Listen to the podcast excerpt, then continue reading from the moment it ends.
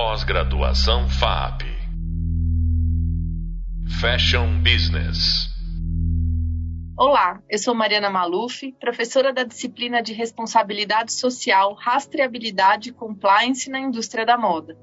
Nesse podcast, vamos continuar falando sobre direitos humanos na indústria da moda e hoje estarei com Mariana Vieira, que tem larga experiência no setor da moda e vai conversar conosco sobre a corresponsabilidade das marcas na busca pelos direitos humanos das pessoas que fazem parte da cadeia de valor de uma marca. A Mariana construiu sua carreira na área de sustentabilidade aplicada ao setor da moda e já passou por grandes empresas, liderando iniciativas importantes envolvendo a cadeia de fornecimento. Mari, seja muito bem-vinda. Obrigada, Mari. É um prazer estar aqui e poder dividir um pouquinho aí do, desse tempo todo no, no segmento. Ah, muito bom. Um prazer ter você aqui com a gente. Bem, a indústria da moda é conhecida por não ter boas práticas sociais e ambientais na sua cadeia de fornecimento, seja no Brasil ou no mundo afora. Nesse cenário, qual a corresponsabilidade das grandes marcas na busca por melhores práticas ambientais e de saúde e bem-estar das pessoas que fazem parte dessa cadeia. Bom, então acho que quando a gente fala do setor da moda, é, a gente fala de uma é, de um setor muito dinâmico, muito é, agressivo em termos de competitividade comercial, especialmente para as marcas que tornam é, a, a moda um pouco mais acessível. É, e acho que é, a corresponsabilidade que as marcas têm é, diante das questões de direitos humanos, das questões de condições de trabalho, ela é, é inegável. Assim, acho que não, não, não, não é algo que se disputa. É, a, as pessoas que estão ali envolvidas na produção daquelas peças é, elas só estão ali por uma demanda de, de um varejista, né, que é quem faz essa interface com o consumidor. Então, é, eu vejo, quando a gente fala de uma marca de moda e de, das marcas de varejo, né, elas, elas são o elo ali, né, que conecta exatamente todos os atores, tanto de matéria-prima, quanto quem produz as peças, quanto quem compra essas peças, até a questão do descarte também existe essa corresponsabilidade quando a gente fala de é, né, de todo o ciclo de, de vida da peça, né, a, a, marca de varejo ela realmente tem é, essa corresponsabilidade é, e tem um grande poder de influência é, para que as coisas funcionem ou para que as coisas não tenham um olhar tão positivo assim como deveriam. Né? Então, uh, enfim, acho que é, é, a resposta é se a marca tem corresponsabilidade, sem dúvida nenhuma. Porque é, eu ia é inclusive, inclusive te perguntar isso, né? É, como funciona essa relação, né? As marcas podem fomentar boas práticas em sua cadeia, né? Além da responsabilidade, o que a marca pode ir além ali? Sim, acho que né, justamente por ter. É, tem muita gente que traz né, a visão da, da, das marcas como quem tem o grande poder ali na mão, né? É sempre essa visão que vem quando a gente fala das marcas de moda. É, eu não gosto muito dessa palavra de poder, mas eu gosto dessa palavra de influência, né? Eu acho que é, são as marcas que têm a responsabilidade de saber com quem elas estão trabalhando, é, justamente porque é, por esse dinamismo que acontece na relação, então, ah, saiu uma tendência, os estilistas vão lá e traduzem essa tendência, né, materializam essa tendência numa peça de roupa, é, só que aí de repente acontece uma mudança ou outra, é, durante a negociação comercial talvez haja necessidade de também se fazer uma mudança, ah, mas não vai mais ser esse tecido, vai ser um outro tecido, muda essa cor, muda aquela cor, então essa responsividade às vezes precisa ser muito forte, né? E, e acho que as marcas têm esse é, são esse, acabam sendo esse maestro ali que ou tornam tudo muito caótico ou tornam tudo muito simples de serem de, das coisas serem resolvidas. Então é, é, uma relação, eu diria que é uma relação muito complexa. É, quando a gente fala do, do, do da cadeia internacional, é, acho que é um, é, tem um histórico aí de ser uma cadeia um pouco mais verticalizada. É, então a gente, né, as, uh, o, o, varejista ele tem a relação ali com um único fornecedor que se encarrega de fazer todas as etapas de produção, mas quando a gente traz isso para o contexto brasileiro, por exemplo, essa relação muda muito. É, aqui no Brasil a cadeia é muito fragmentada, não, não se tem, a não ser empresas que tenham produção própria ou algumas outras grandes empresas têxteis, em geral, a cadeia é muito fragmentada. Então, as marcas têm uma relação ali com o que eles chamam de fornecedor, que é a maior empresa, que acaba terceirizando ou quarteirizando do ponto de vista da marca, né, que acaba quarteirizando a produção, seja alguém para fazer o corte, a costura, o acabamento. Então a relação fica muito mais complexa e infelizmente é, nesses elos mais distantes da varejista, digamos assim, né, no, no, do ponto de vista da confecção, é onde pode, podem acontecer casos de precarização de trabalho é, e, e é geralmente onde, né, historicamente, aconteceram problemas ali que a gente já pode acompanhar aqui no Brasil de, de alguns escândalos. Então, é, é uma relação muito. que parece ser muito simples, mas são, são muitos atores envolvidos é, e a gente realmente precisa. As marcas têm que ter esse cuidado, seja começando ali por meio de um processo de conhecer a sua cadeia, monitorando, né, fazendo processos de auditoria é, e acho que tudo, tudo vão seguindo passos, assim, né? Então, primeiro a gente monitora, entende o que, que a gente tem, qual é o risco que a gente está correndo, e aí sim a gente começa a trabalhar, né? É, é, eu já vi exemplos, né, de marcas que começam a trabalhar no desenvolvimento dessa cadeia. Então, como é que a gente sai de um estágio de risco alto para um estágio de geração de valor, inclusive, né? Tanto para as pessoas que estão ali, quanto para o empresário, né? Para o dono da oficina, para aquela empresa, para que ela realmente é, gere valor enquanto empresa, né? E obviamente se sustente ao longo do tempo do ponto de vista financeiro. Então, um, acho que é, as marcas elas têm, como eu comentei no começo, né? Esse papel de influência muito forte.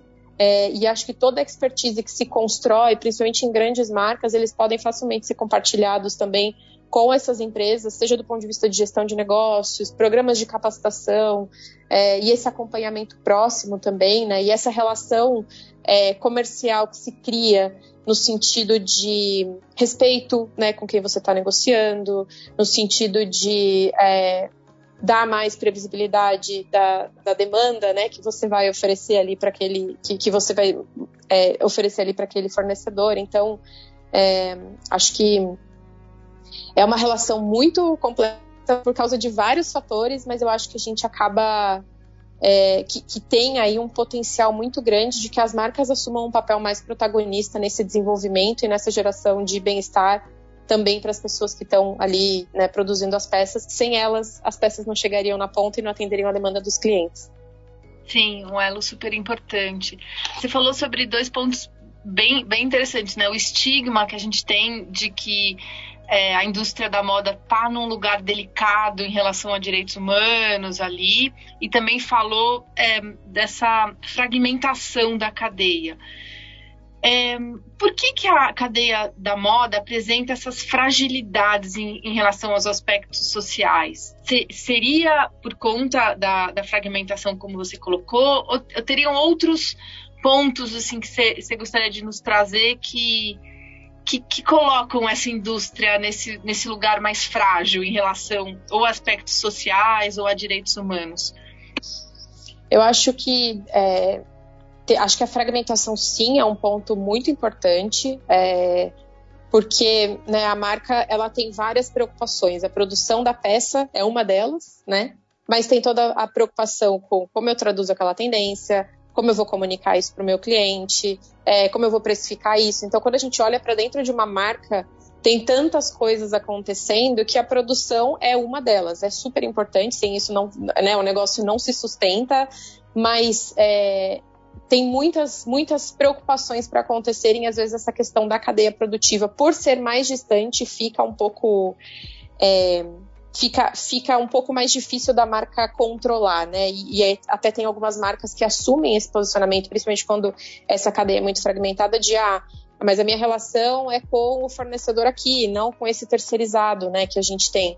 É, então, acho que tem, tem um pouco dessa questão da fragmentação.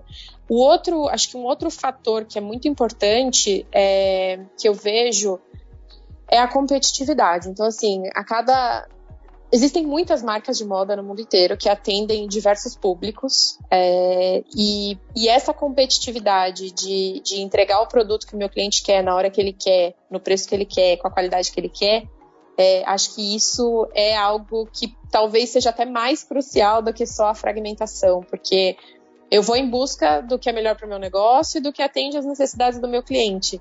e às vezes é, as empresas podem acabar passando por cima de algumas coisas, é, porque é um trabalho um pouco invisibilizado. Quando você fala com o consumidor, por exemplo, é, ninguém tem a menor ideia de, de, quais foram os estágios que aquela, que aquela camiseta branca simples que está lá na, na, na mesa para ser vendida passou. Então, assim, é, não é, uma, é um trabalho muito invisibilizado que, infelizmente, é, né, ainda as marcas trabalham muito sobre a demanda do cliente. Se o cliente não está demandando por mais transparência, se ele não está demandando né, por saber quem fez as suas roupas, né, até tem movimentos hoje em dia que provocam né, que a sociedade como um todo questione isso.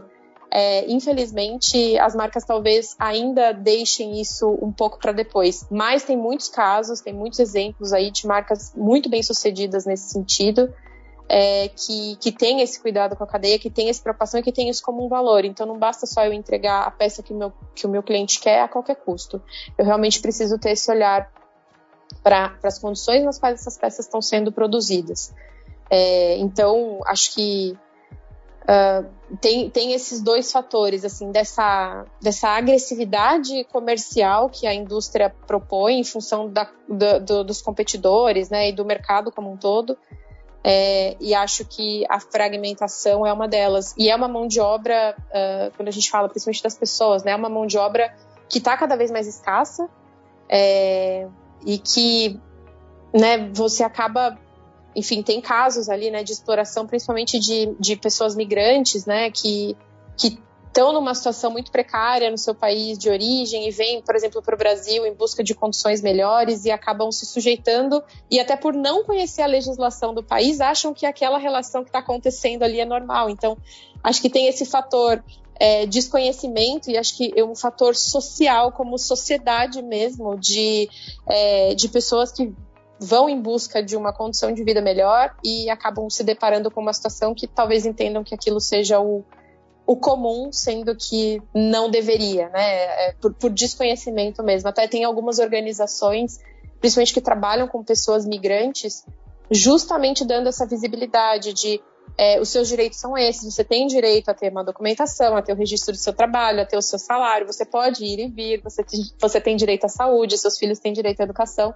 Então, por isso que é, é importante, assim, que é, tem, tem esses, esses, três grandes fatores aí que são esse, essa, acho que são grandes problemáticas, mas é importante também ter essas ações é, de não, não, são de mitigação, mas talvez de, de, de, conscientização e de cada um assumir o seu papel também de ajudar a, a quebrar um pouco desses problemas que podem ir acontecendo no meio do caminho.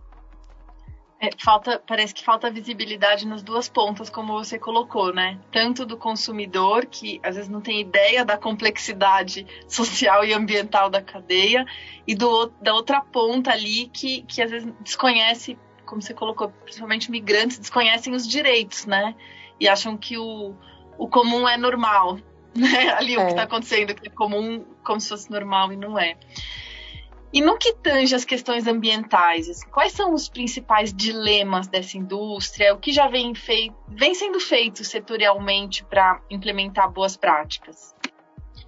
É, acho que a, a, a, indústria da moda ela carrega esses dois estigmas, o social e o ambiental. É o pior dos mundos. Assim, até quando é, quando na, nas empresas que eu, que eu trabalhei e eu ia fazer integração, a gente dava esse panorama, né? Porque às vezes as pessoas começam a trabalhar numa marca de moda e não tem clareza do que está por trás. E eu ainda brincava, não fiquem deprimidos, porque tem, tem muita coisa já sendo feita, né, para tentar resolver essas questões, né. Então, acho que do ponto de vista ambiental, os dois grandes vilões ali que, que cercam, né, é, os três grandes vilões, na verdade, que cercam essa indústria é a questão de químicos. Então, é uma indústria muito intensiva no uso de químicos, seja para pro, por exemplo, para a lavanderia da peça, né, para esse processo da produção da peça em si, como também na matéria-prima. Então, é, tem algumas fibras que para o seu cultivo ou para a sua produção elas é, requerem um alto nível de uso de produtos químicos e, e água, enfim. Né, e os químicos têm uma ligação direta com a questão da água, porque se descartados incorretamente eles contaminam lençóis freáticos, enfim, tem uma série de impactos. E as próprias pessoas também né? É, tem alguns químicos que quem manuseia pode estar exposto a algum risco é, forte. Uh, aí, acho que o segundo ponto é a questão das emissões de gases de efeito estufa. Né, tem dados aí que dizem que 8% das emissões globais de emissões de gases de efeito estufa são de responsabilidade da indústria da moda. É, isso é muito alto, porque é uma indústria muito, muito grande, assim, você, ela vai da fazenda até o aterro sanitário ou até alguma outra etapa. Então, assim, é uma, é uma, é uma indústria muito complexa, muito intensiva, é, assim, é muito, muito, né? Quando a gente fala de, de moda, assim, acho que é tudo muito. É, e aí também tem a questão de resíduos, né? Que uh, tanto no processo de produção, acho que isso já teve uma evolução muito grande, de muita otimização que foi feita para produzir essas peças, até por uma questão de custo, é, e também quando essas peças deixam de ser peças, né? Deixam de ser roupas, deixam de fazer sentido para o nosso contexto ali, para o contexto que ela foi adquirida. E acho que tem algumas iniciativas que endereçam, sim, é, setorialmente, que vêm buscando endereçar setorialmente essas questões. Então, quando a gente fala de químicos, é, tem a iniciativa do ZDHC, que é o Zero Discharge of Hazardous Chemicals. É, é uma iniciativa que fomenta ali a eliminação de uma lista de substâncias químicas que são consideradas perigosas.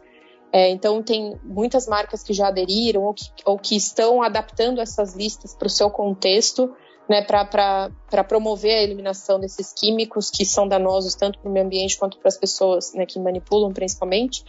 É, quando a gente fala de resíduos, tem algumas iniciativas da Fundação Ellen MacArthur, da, da Fundação Ellen MacArthur é, com foco em economia circular. Então, como é que eu consigo. É, resíduo é um erro de design, né? Então, como é que eu consigo pensar a minha peça para que ou ela não gere resíduo no processo de produção, ou ela não vire resíduo depois que ela deixar de ser roupa, por exemplo. Então, tem algumas iniciativas ali, muito com foco em jeans ainda, mas com certeza é algo que, que, que se amplia é, facilmente para os outros tipos de material.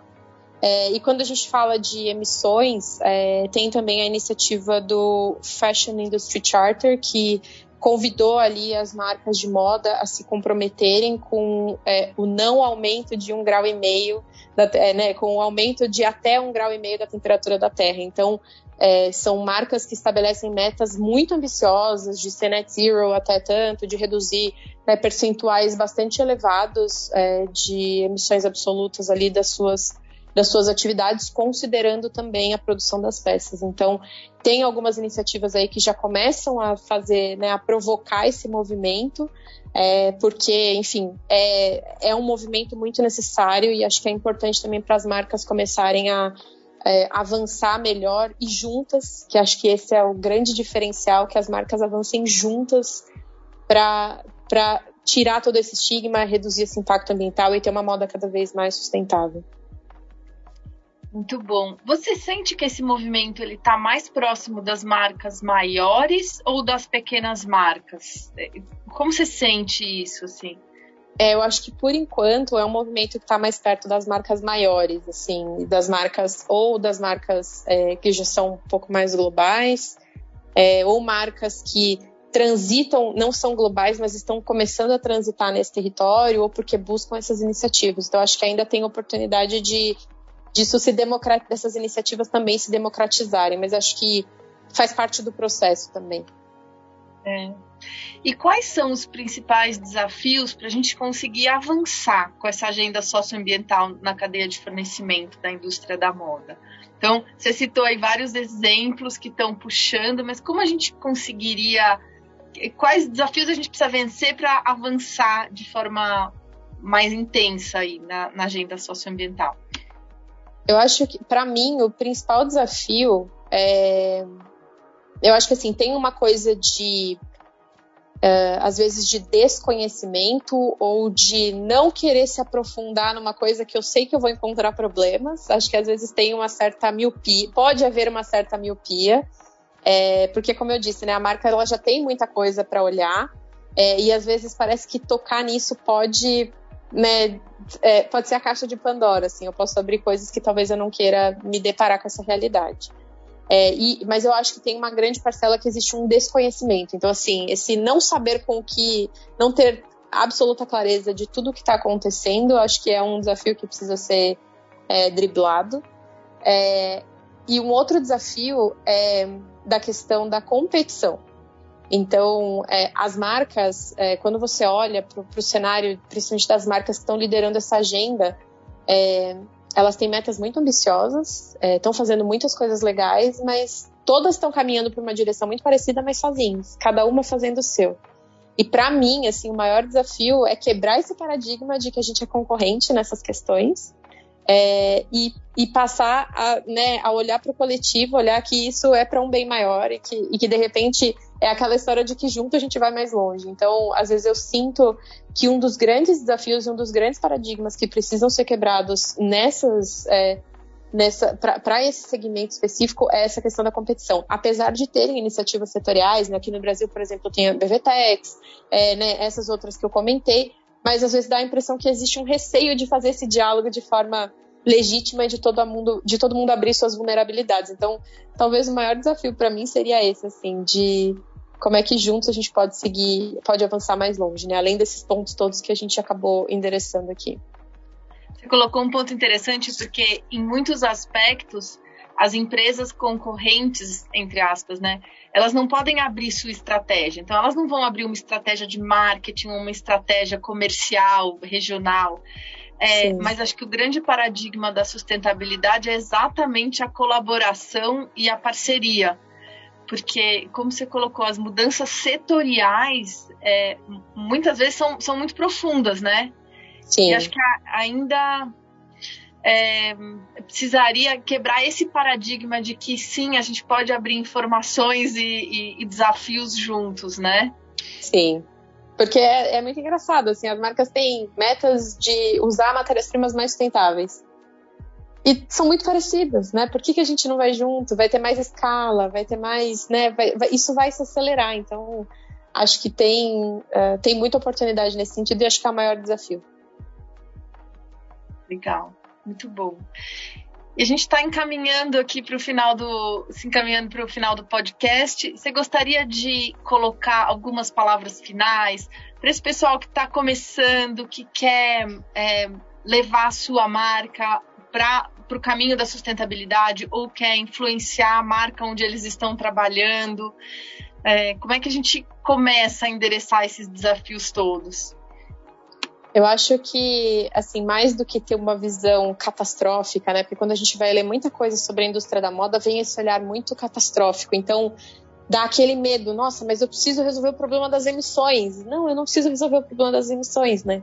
Eu acho que a gente, é, talvez a gente, com a gente mesmo, ter essa clareza maior possível de quais são esses desafios, de quais são esses impactos, é, e ver qual é o primeiro passo que a gente pode dar dentro do nosso contexto, dentro da nossa realidade, é, acho que mais do que sair alarmando, né, com é, eu acho que mais do que isso a gente precisa ter um pouco de serenidade e resiliência para né, identificar as coisas que são mais latentes e aquilo que eu consigo agir. É, então, acho que serenidade é, um, é, é, um, é uma palavra muito. Serenidade e resiliência são duas palavras muito chaves, assim, é, para a gente ir aos poucos, porque se a gente for nesse, nesse olhar que todo mundo traz, a gente não vai conseguir sair do lugar, a gente se paralisa, né? A gente tem toda a nossa liderança para convencer, né? Tem, tem, tem uma série de atores ali para olhar que se a gente for com essa abordagem mais catastrófica, talvez a gente não saia do lugar. Então, acho que eu deixaria essa mensagem aqui. É. Ai, muito obrigada. Gostaria de agradecer muito sua participação, suas contribuições, foi ótimo. Obrigada, Mário. Eu agradeço o convite, foi um prazer. Prazer foi todo nosso. E vocês podem aprofundar os estudos nesse tema no Hub Leitura da nossa disciplina. E no próximo podcast, referente à terceira videoaula, falaremos sobre rastreabilidade, governança e compliance na cadeia de valor da moda. Até breve. Pós-graduação FAP Fashion Business